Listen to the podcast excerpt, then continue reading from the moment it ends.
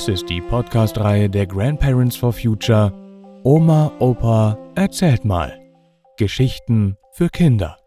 Jeden Freitag erscheint hier eine andere spannende neue Folge. Und jetzt viel Spaß beim Zuhören.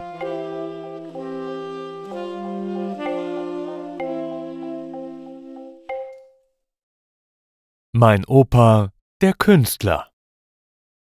Mein Opa ist im Jahr 1881 im Mecklenburgischen geboren. Sein Vater war Bursche bei einem hohen Offizier. Das heißt, er hatte immer bei ihm zu sein und konnte sich nicht um seine eigene Familie kümmern.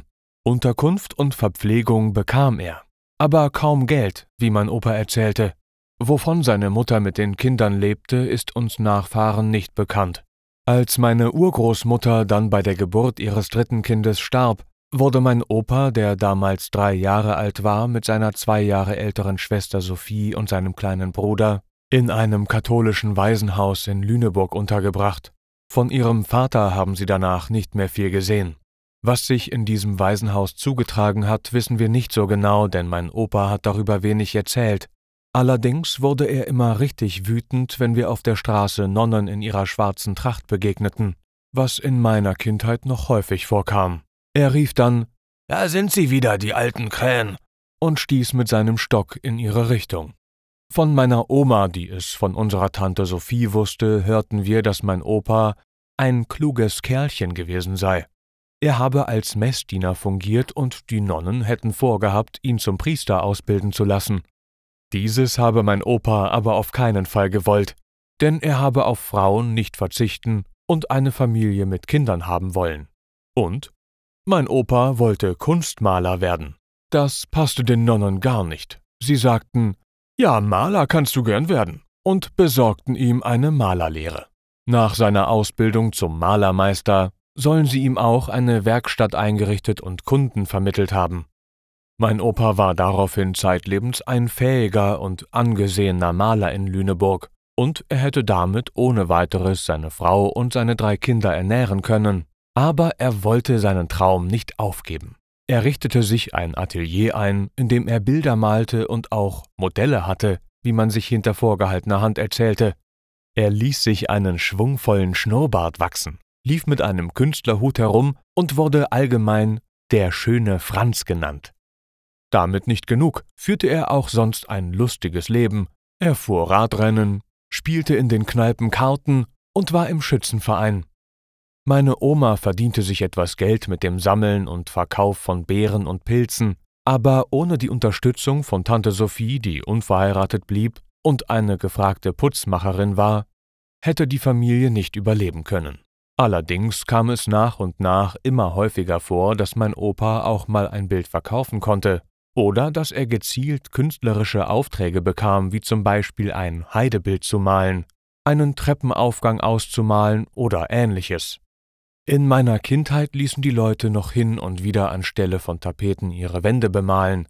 So war zum Beispiel der Eingang des Mietshauses, in dem meine Familie wohnte, mit Heidemotiven bemalt.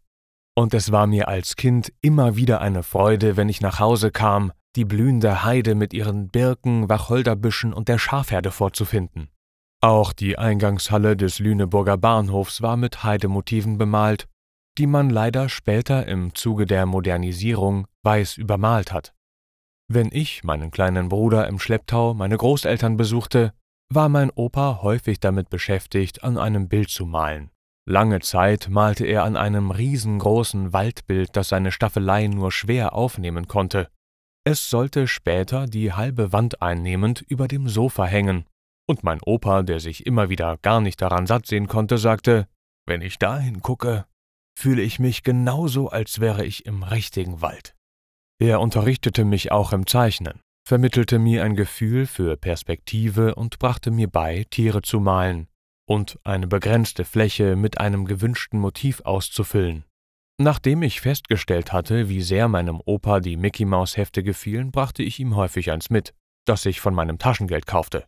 Er nannte Mickey Maus den kleinen Gesellen und meinte, dass dieser Walt Disney ein richtig großer Künstler sei. Wobei er mich auf bestimmte Stellen aufmerksam machte, die er zeichnerisch für besonders gelungen hielt. Meine Oma schüttelte dann den Kopf und sagte, Dein Großvater ist und bleibt ein großes Kind. Er hatte aber auch großen Respekt vor der modernen Kunst. Damals hatte man kein Internet, in dem man sämtliche Werke eines jeden Künstlers kostenlos betrachten konnte. Man musste Bücher kaufen, in denen diese abgebildet waren, und diese Bücher waren sehr teuer. Mein Opa konnte sich so etwas nicht leisten. Das waren Geschenke zum Geburtstag oder zu Weihnachten, zu denen Familie und Freunde zusammenlegten, um sie ihm zu geben. Einige wenige davon hatte er, und er zeigte mir Bilder von Picasso, den er sehr schätzte, und von Kandinsky. Besonders beeindruckt war er aber von einem Maler, der Ende des 18. bis zum Beginn des 19. Jahrhunderts gelebt hat, Francisco de Goya, der wegen seiner freizügigen Bilder auch viel unter der katholischen Kirche zu leiden gehabt hatte. Mein Opa hatte einen kleinen Band mit Porträts von bekannten Personen aus der Zeit des Künstlers, die dieser wohl in deren Auftrag gemalt hatte. Er machte mich darauf aufmerksam, wie gut Goya die jeweiligen Persönlichkeiten dargestellt hatte. So möchte ich auch mal malen können, stöhnte er. Aber die ollen Krähen haben mich ja nicht studieren lassen. Später, im Erwachsenenalter, als ich mit der Gewerkschaft öffentliche Dienste, Transport und Verkehr zu Bildungszwecken in Madrid war, habe ich mir einige dieser Porträts im Prado im Original ansehen können. Und ich muss sagen, mein Opa hatte recht. Dieser Goya war nicht nur ein guter Maler, sondern auch ein guter Psychologe. Er scheint genau gewusst zu haben, wen er vor sich hat und das in seinen Bildern perfekt umgesetzt. Für meinen Opa war es ein Trost, dass sein ältester Sohn, mein Vater, einen künstlerischen Beruf ergriffen hat und sich als Goldschmied auch über Lüneburg hinaus einen guten Ruf erworben hat. Er war auf ihn sehr stolz. Und immer wieder sagte er zu mir, Dein Vater ist ein richtiger Künstler.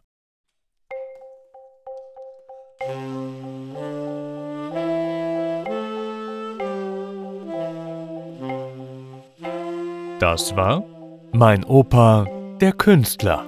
Gelesen von Matthias Wieg. Vielen Dank fürs Zuhören und bis nächsten Freitag.